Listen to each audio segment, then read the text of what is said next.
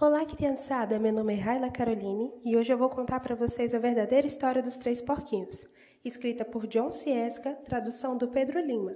Essa história é destinada às crianças de 7 a 10 anos. Espero que vocês ouçam até o final, pois eu estarei propondo um desafio para vocês. O lobo mau é mau mesmo? Será que realmente ele quis comer a Chapeuzinho Vermelho os três porquinhos? E para responder essas perguntas, ninguém melhor do que o próprio lobo.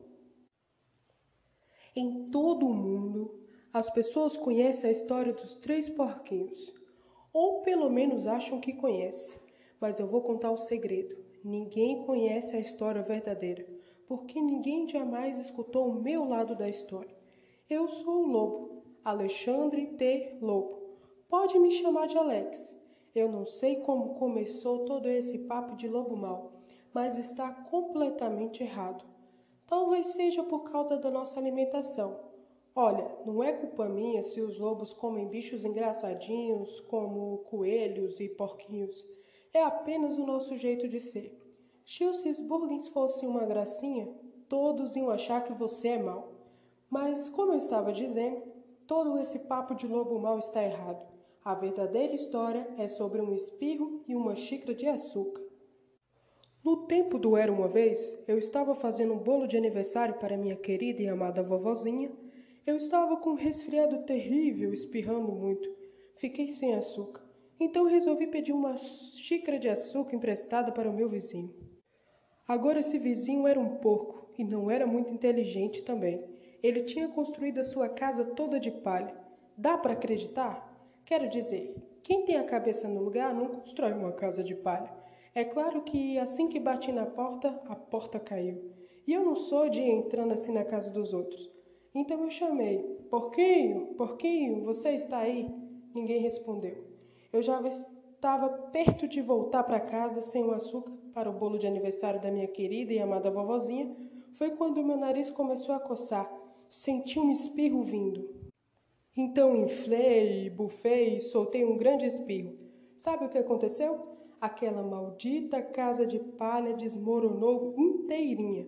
E bem no meio de um monte de palha estava o primeiro porquinho, Mostinho da Silva. Ele estava em casa o tempo todo. Seria um desperdício deixar um presunto em excelente estado no meio daquela palha toda. Então eu comi Imaginei o porquinho como se ele fosse um grande cheeseburger dando sopa. Eu estava me sentindo um pouco melhor, mas ainda não tinha minha xícara de açúcar. Então fui até a casa do próximo porquinho. Esse vizinho era irmão do primeiro porquinho. Ele era um pouco mais esperto, mas não muito. Tinha construído a sua casa com lenha.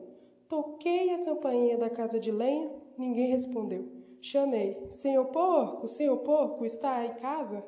E ele gritou de volta: Vai embora, lobo, você não pode entrar. Estou fazendo a barba das minhas bochechas rechonchudas. Eu tinha acabado de pegar na maçaneta quando eu senti outro espirro vindo. Eu inflei bufei e até tentei cobrir a minha boca, mas soltei um grande espirro.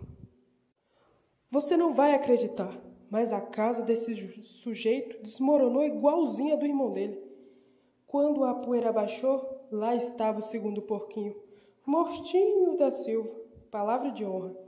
Na certa, você sabe que a comida estraga se ficar abandonada no relento. Jantei de novo. Era o mesmo que repetir um prato. Eu estava ficando tremendamente empanturrado, mas estava um pouco melhor do resfriado. E eu ainda não conseguira aquela xícara de açúcar para o bolo de aniversário da minha querida e amada vovozinha. Então fui até a casa do próximo vizinho esse sujeito era irmão do primeiro e do segundo porquinho. Devia ser o crânio da família. A casa dele era de tijolos e tinha, sabe, muito açúcar, mas ele provavelmente não ia me dar uma xícara de açúcar para o meu bolo de aniversário da minha querida e amada vovozinha. Que porco! Eu já estava quase indo embora para fazer um lindo cartão de aniversário em vez de um bolo, quando eu senti um espirro vindo. Eu inflei, bufei e espirrei. Espirrei de novo.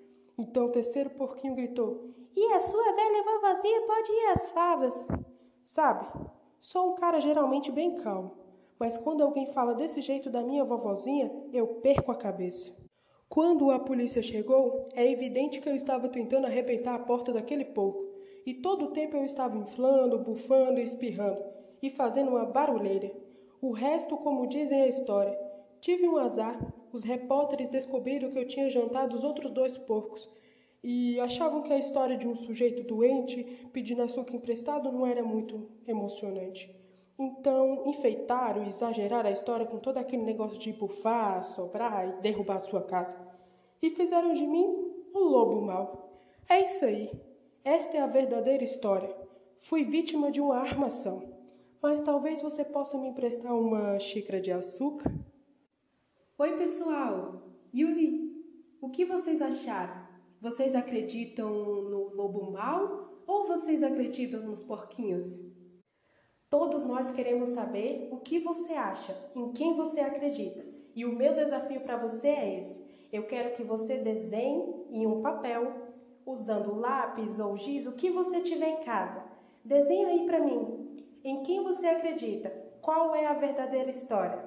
Tchau! Ah, pessoal, eu estou muito feliz de você ter chegado até aqui. Muito obrigada por ter escutado essa história emocionante. Espero ter outros reencontros com vocês.